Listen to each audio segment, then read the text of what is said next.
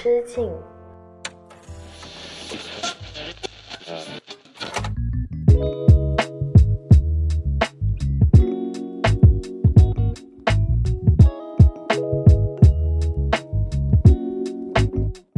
大家好，欢迎回到一人之境，我是阿车，这里是青年媒体我要我与你旗下的一档单口音乐类播客。好了，最近发生了一个热点，不知道大家有没有关心啊？因为前几天呢，有个朋友他连续问了我三次怎么办。他说怎么办？怎么办？怎么办？因为微博的产品经理了再次不当人了。他开通了一个功能，叫做社交 VIP 会员。拥有这个功能的人呢，他可以查看自己微博首页的访客。那众所周知呢，微博作为最佳互联网的事件工具呢，就一度是会成为大家在互联网上面变成一个小透明啊，或者是带着各种小马甲去观察自己可能会关心的一些人的一个方。式，但是因为现在微博产品经理的这个操作呢，就导致了微博沦为了当初的 QQ 空间，就大家可以呃记得回踩哦，来踩踩什么的。当然，听懂这些话的人估计也是九零后是八零后了。微博这一次小小的改动呢，真的是对于一些。重度用户来说是一次不小的震撼啊，甚至身边有很多平常看起来情绪稳定的喜怒不形于色的朋友呢，都通通被吓到了，赶紧叮嘱自己以后不要再点开那个想世间的人的主页了，不然真的会社死。那我呢，当然作为就是微博的重度用户呢，虽然我没有特别的对象啊，但我也是偶尔会点进去一些，比如说在微博上 Q 到我的呀，或者是听了我的一人之境节目的朋友呢，我也会偷偷的看看。大家是一个什么样的人？然后平常生活会关注些什么？纯粹好奇嘛。但是呢，又因为啊，微博这个骚操作呢，就导致了我可能就是偷看大家的微博主页这件事情就无所遁形了。所以我就第一时间也转发了我的朋友的一条微博，声明：如果我看了你的主页，就是说明你的主页很有趣，你这个人很棒，麻烦多多更新啊。是的，在听这期节目的你，如果是微博重度用户，大概率也已经慌了，以及上述的这些流程，你应该也走完了吧？那一人之境的本期节目呢，我准备了一个歌单，这个名字有点长啊，叫做《发现微博有了主页访客时听的歌》，就是心里会咯噔一下的那一种，然后心情会非常复杂的那种歌单，以及呢，我整理了一些我之前有收到过的来自我身边的朋友，或者是一些听众朋友。们的投稿故事是时候在今天分享一下了。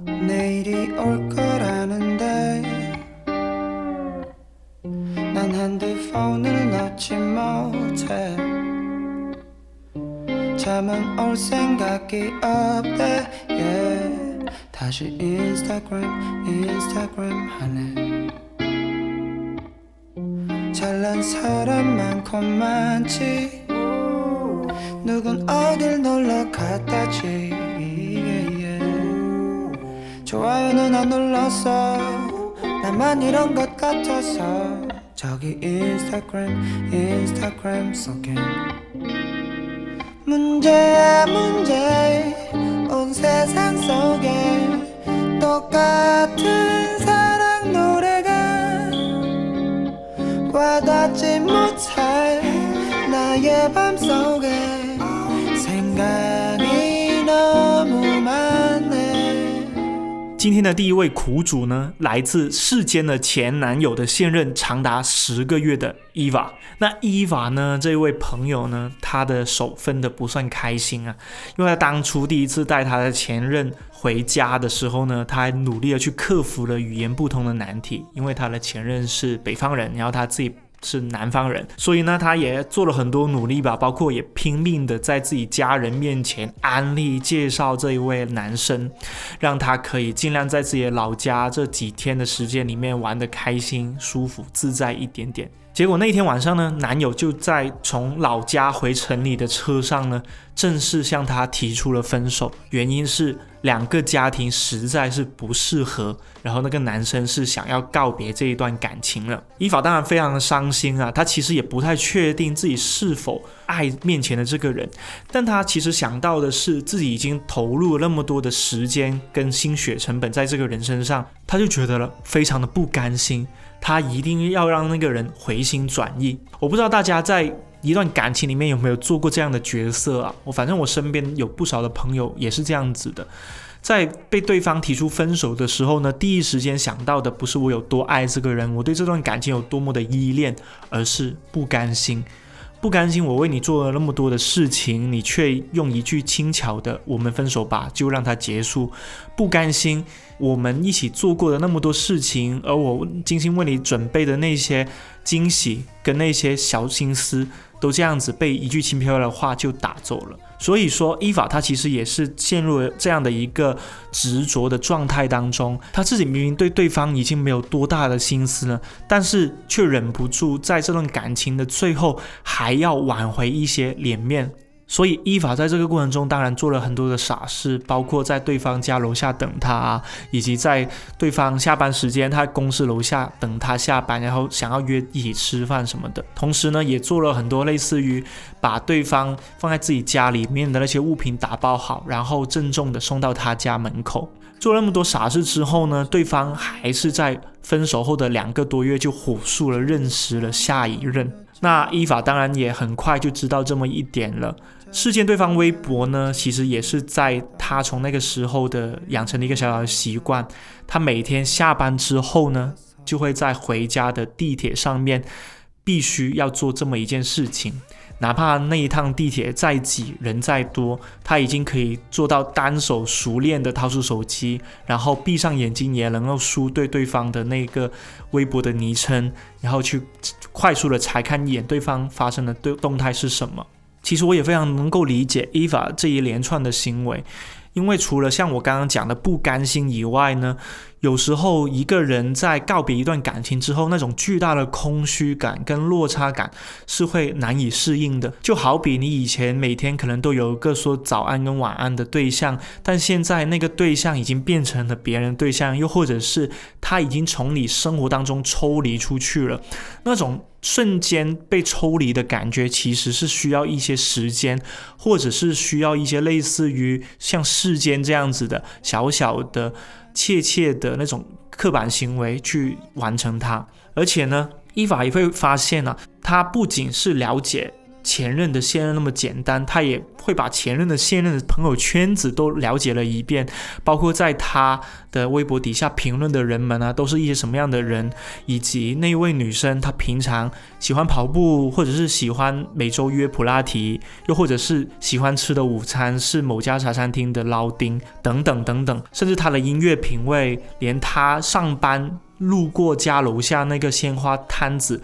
会随手买一束花的习惯，都会记在自己的脑海当中。当然了，我不提倡大家像伊娃一样陷入到这种这么执着，甚至真的有点偏执狂的状态之下了。但另一方面，我在想的是，为什么大家会养成这样的一个习惯呢？微博在诞生的最开始，似乎就已经承载了这一部分的功能，就是我们没有办法在表面上光明正大的去观察或者是关心一个人的生活，但是在网络上，在隐藏在微博那一串假的 ID 跟网名背后，我们却可以轻松的做到这么一点，去满足自己内心那些可能不被接纳或者是稍微有点阴暗的小想法，所以呢。微博有了主页访客这件事情发生之后呢，他就马上充了这个会员，然后赶紧清理一下自己的访问记录。当然，他也很担心，要是对方那位女生，她也开了这个会员，那她可能率先会看到自己频繁的访问对方的主页，会是什么样的心情？他当然也是非常的恐慌啊。而今天这一期节目里给你推荐的第一首歌来自定。就是他的韩文名字翻译过来就是叫全格的一位，啊，相信大家如果有关注韩国嘻哈圈的话，对他一定不会陌生。定的这一首 Instagram 呢，应该算是我听的世间社交软件的这个主题之下韩国 pop 歌的鼻祖了。讲述了一个半夜睡不着起来刷 Instagram 的故事。它里面有一些歌词我觉得放到现在也毫不过时，甚至有着一些警醒的作用。他是在说的，我们每一个人都太过依赖社交软件上构建出来那个形象了。我们刷 Instagram 的时候，有时候也分不清我们到底是在看人，还是在看一种我们羡慕的、向往的，甚至有点嫉妒的生活方式。里面的有一句歌词是这么说的：“这可恶的信息化时代已经犯下了大错。最近的世道是，知道的越多，好像反而越孤单，越来越不容易了。只有我一个人是这样吗？”只有你一个人是这样的吗？不是的。你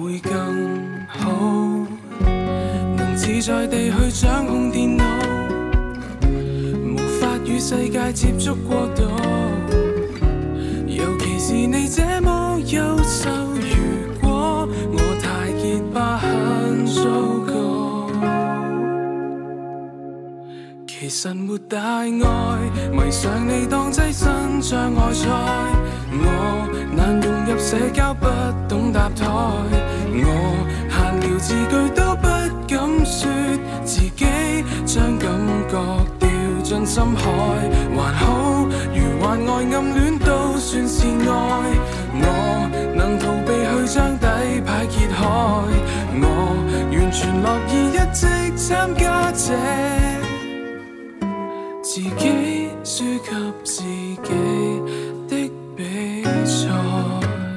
这期要分享的第二个故事呢，其实还蛮可爱的，来自我的一位朋友，他叫阿米，应该是去年在家的那段时间吧，他被关在了家里，然后呢，在做完了所有的帕梅拉运动啦，能够做的一些餐单以及能干的所有家务活之后。他陷入了一种巨大的空虚，不知道该做什么了。所以那个时候呢，天天躺在床上，真的非常的迷茫。而且呢，他的公司在去年十月份就宣布了，在这个月结束之后呢，就遣散，然后给大家发 N 加一的赔偿金。家里人呢也催他赶紧回家考编制吧，相亲吧，别搞了，找个熟悉的、靠谱的人谈恋爱，然后就很快就结婚，进入下一个人生阶段就算了。当然，阿米他什么都不想理，什么都不想做。拿着那一份 N 加一的赔偿金，好像自己的人生就到这个头了。所以在这个时候呢，他在小红书上就翻到了大学社团里面自己曾经认识的隔壁学校的一位学姐。那位学姐呢，是一个他非常仰慕的人啊，因为她非常的优秀和自律。学姐呢是做国际旅游规划的，平常呢会去各个国家各个景点，就是拍不同的 vlog。拍自己整个旅行过程当中遇到的有趣的人、有趣的事，以及他自己的一些所思所想。但是在疫情发生之后呢，他就只能待在上海郊区的出租屋里面。正如大家所知道的那种，都过得非常艰难的那个时期呢，学姐依然每天都经营着自己的生活。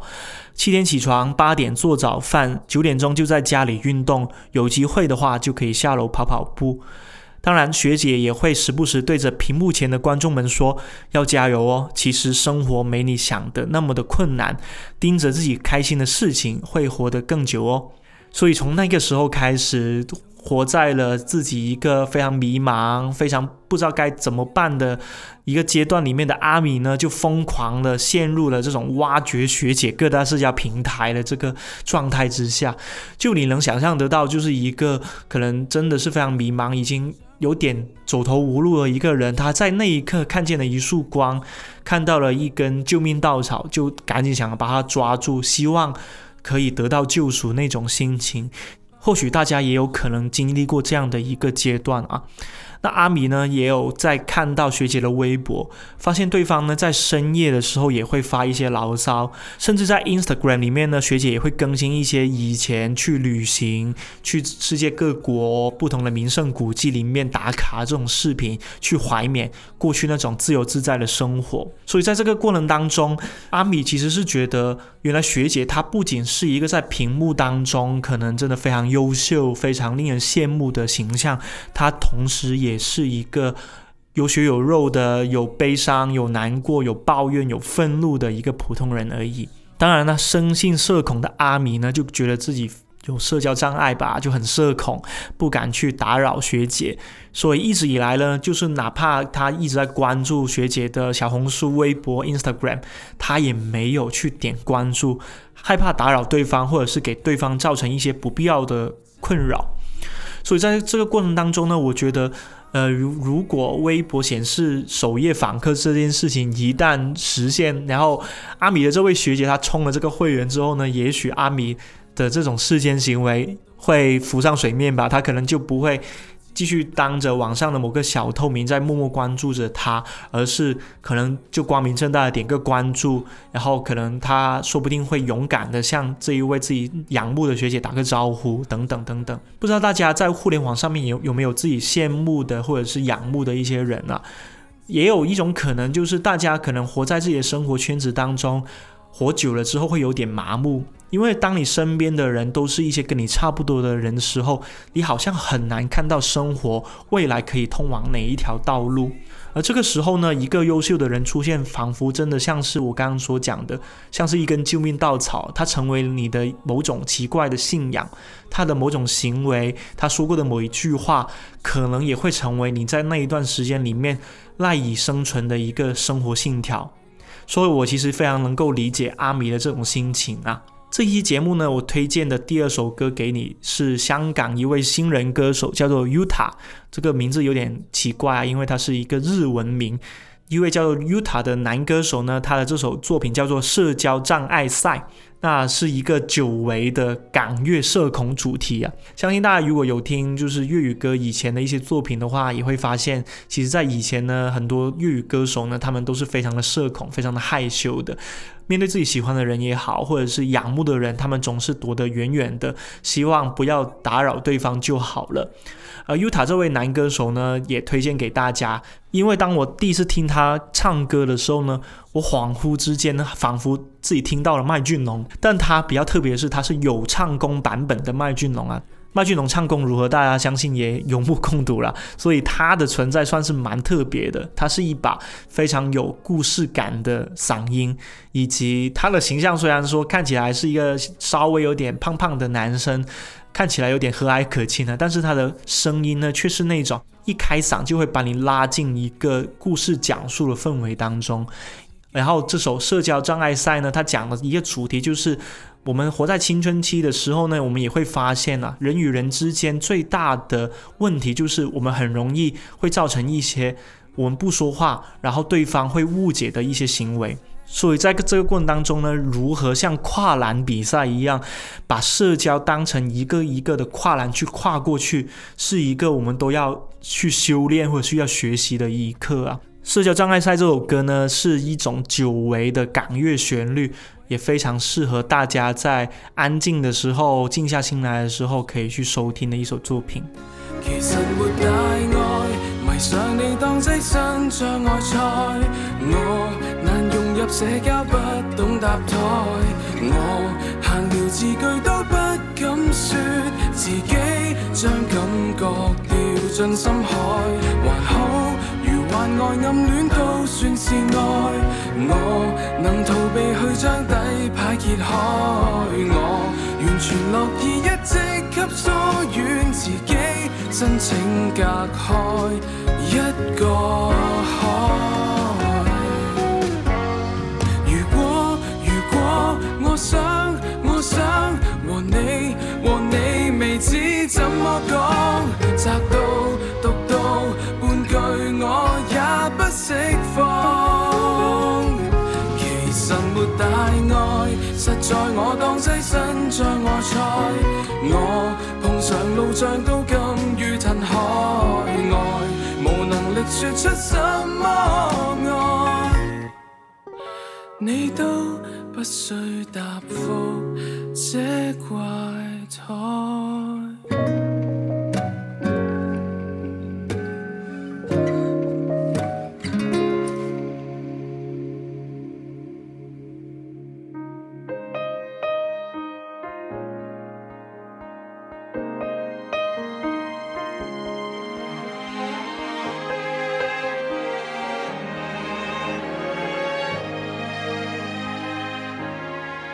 不哭了，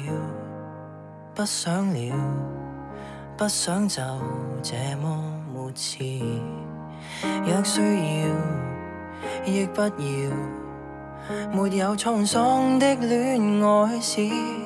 只怕根本我愿意要抚摸过每根刺，要给火花灼伤到极致。难道我要证实每次真的如此在意？不可以，总可以将瑣事当天大事，那样坚持，那样不智，却又知没有结束，不会开始。这次伤心，到下次也应该再有几次。也许一想起某某是唯一可中意，才來害怕無下次，其實多麼諷刺。若覺得第一位最愉快，為何上一位不釋懷？誰亦在反覆錯愛之旅捱大，沒法想下一位的生涯，寧願能，還是罷手，彷彿怕無幸變老得很快。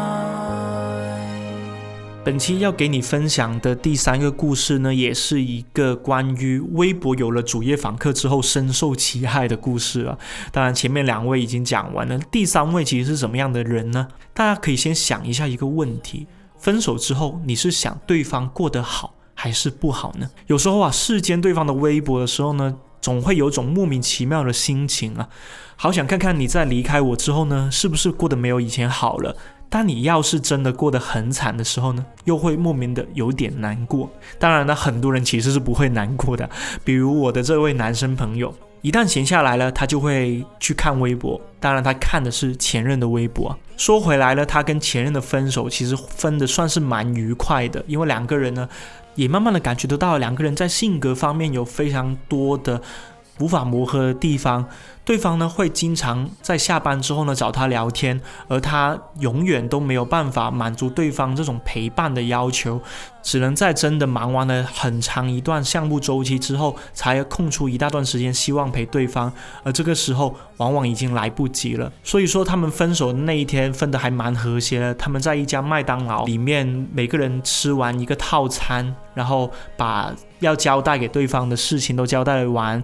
要照顾宠物的部分，要怎么注意一些注意事项，也交代好给对方，他们就简单的拥抱了一下，就就此告别了。但是分手分得越云淡风轻呢，往往底下藏着那个暗涌就越强烈。特别是这位男生朋友呢，他因为分得太过愉快了，在分手后很长一段时间，他总觉得自己心里空荡荡的，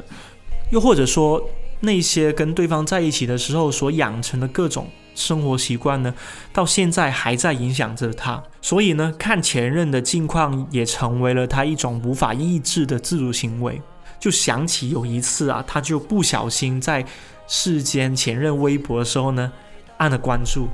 他两天出差在外地嘛，也没有发现，所以等他真的是从外地回来，飞机降落之后呢，他开始就刷起了手机，久违的点开了微博，突然意识到对方。更新的几条微博竟然会出现在自己的微博首页上面，所以他那一刻真的呼吸都要停顿住了。他想啊，对方应该早就发现了吧。说到这里呢，我就想起了一首可能是最能够说明他现在这种心情的一首作品，是林家谦的早期代表作《下一位前度》。那前度就是前任的意思了。有情人的人呢，这首歌你绝对能够共鸣，因为它里面有一句歌詞是这样唱的：若覺得第一位最愉快，為何上一位不釋懷？誰亦在反覆錯愛之旅捱大，沒法想下一位的生涯。寧願能白首，還是罢手，仿佛怕無憾便老得很快。就我发现我自己在念出来的时候很难不唱出來，但我可能没有唱得像林嘉欣那么好听啊，所以我就不不献丑了。但这首歌呢，他唱的其实就是一种对于分手之后还久久不能放下前任的人的那些劝喻啊。如果你觉得第一位最愉快的话，那为什么上一位你又不释怀呢？你为什么每一段感情都要把自己挤在一个死胡同当中呢？就总觉得分手之后呢，好像什么东西都没有放下，总是在怀念之前发生的事情。但是在上一段恋爱还在持续当中的时候，你却不愿意抽出时间跟精力，好好的勇敢去面对你们两个人之间的问题。所以遗憾是怎么发生呢？遗憾往往发生在你觉得那一刻你没有做完那些事情，以及。你觉得对方对你有所亏欠的时候，你却不愿意开口告诉对方的时候，所以大家为什么会觉得说呢？有遗憾的人往往会活得更像是活在当下的这种感觉，因为他们好像所有的问题都还是停留在过去，就像大家看到平常一些没心没肺的朋友。他们好像真的时间对于他们来说就是一个很短的计量单位，他们很快就可以度过一个又一个的情关呢。我都真的很想问一下身边那些对于谈恋爱来说好像只是一种生活方式的朋友啊，他们好像对待每一段感情都像是对待一种兴趣爱好一样。我心情好的时候可以好好谈，我心情不好的时候当然也可以把它放在一边。这样的一种豁达的心情，我相信是很多像今天提到的这几位可能分手之后依然久久不能放下前任的朋友，非常需要学习的一门功课。那下一位前度这首歌呢，当然对于我那位男生朋友来说，它仿佛是一种很好的心理暗示，暗示着如果我们没有办法好好的面对自己的感情，没有办法。把自己从一段已经逝去的感情当中抽身出来，然后重新把注意力放在自己的当下生活的话，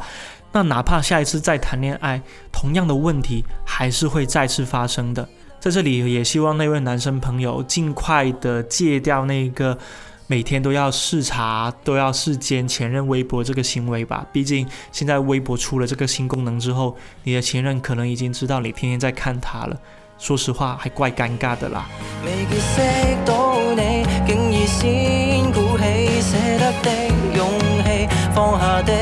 志氣，不想找到你，就像前度在一起。期待順序遇着下一位的你，至少將漫步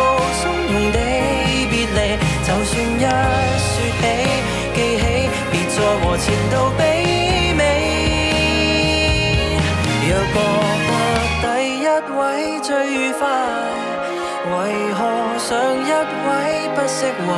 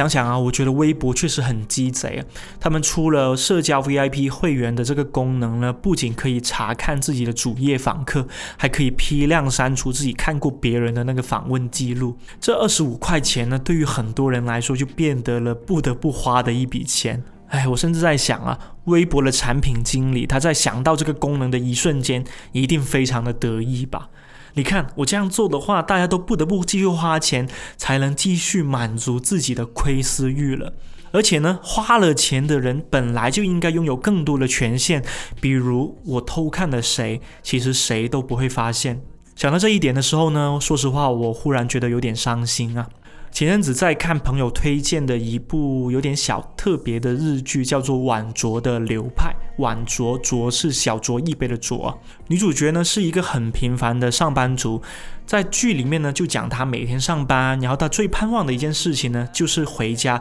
去喝那一瓶冰镇好的啤酒。很简单的一个剧情啊，就跟大家平常很熟悉的日剧情节一样啊，千篇一律的职场生活，日复一日的这种上班下班的行为。但是在这个过程当中呢，女主角她找到了自己的一种生活盼头，那就是可以在下班之后那种放松的氛围里面，可以安安静静的小酌一杯，暂时忘记自己的烦恼，这是一件对于她来说最好的事情了。看这部日剧的时候呢，我会发现啊，其实我们并没有想象当中那么需要手机的。有时候放下手机，摆脱社交网络带给我们的人际关系负担，有时候呢就是一种最好的休息了。因为我看过一个概念是这样说的，他说我们的大脑神经元呢，它其实需要一次又一次的发呆，那些一次又一次的无意义的动作去慢慢修复它的。就像我们平常可能像是我们这种写稿的、搞创作的人呢，每天用脑过度，每天都需要想出很多的点子、很多的故事，那些新鲜的想法去。吸引别人，而在这个时候呢，我们大脑的神经元其实一次又一次的被撕扯开，他们是需要一些无意义的发呆行为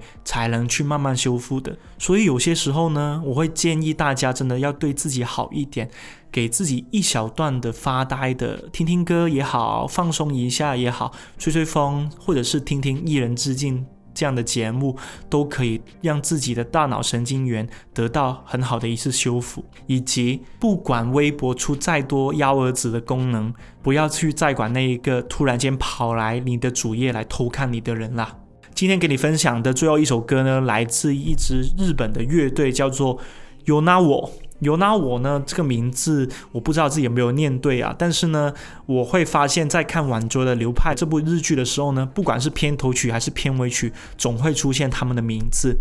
然后这首歌呢，它的日文翻译过来叫做《一心向往的夜晚》，有点像是剧里面那位女主角，她每天上班重复着的工作，重复着人际关系，他都无所谓，因为他的目的就只有一个。下班之后赶紧回家，打开冰箱，喝上那一瓶冰镇、畅快、舒爽的那一瓶啤酒，自己的心情马上就能好起来。希望大家都可以舒服的度过今夜吧，这只是一个平常的夜晚而已。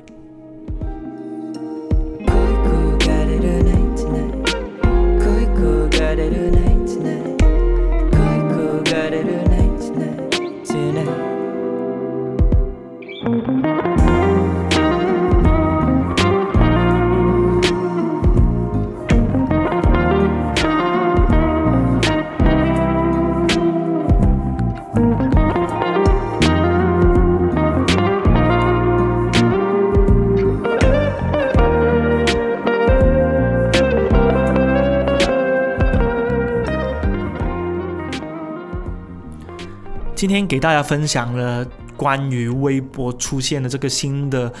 幺儿子的这个功能之后呢，我身边的一些朋友以及我所收到的一些听众朋友他所投来的故事哈，我不知道大家听完之后呢，会不会也马上的去查看一下自己的微博？反正我会发现，就是不知道是不是因为社交网络带给大家的安全感越来越不足了，我身边的不少朋友也。逐渐的退网了，甚至他们会把朋友圈的入口关掉，不去看朋友圈，只专注在自己的线下生活当中。当然，我们有很多时候呢，只能通过一些朋友的啊倾诉啊，又或者是从熟人当中，才能慢慢的听到一些退了网的朋友，他们现实生活当中到底经历了什么，以及他们现状是什么。只是我每次听说了这些退网朋友的故事，我都觉得挺好的，毕竟他们不需要再像我们今天讲到这些故事一样。在被人际关系，或者是在被社交网络所塑造出来的那种有点虚伪、有点包袱的这种社交负担所束缚着。好了，这里是一人之境播客，每期会给你带来一些好听的音乐故事，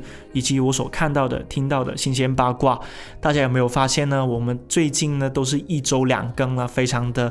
高产啊！我也发现了，我现在发节目呢，每一期都会有很多朋友第一时间就会在下面留言告诉我说。我是第一位，我是第二位，我是第三位，所以这个小小的转变对于我来说是一个很大的鼓励吧。至少我会知道有很多人其实在蹲着一人之境的更新了，也鼓励着我要更新的更勤快一点，准备更多好听的音乐故事给大家。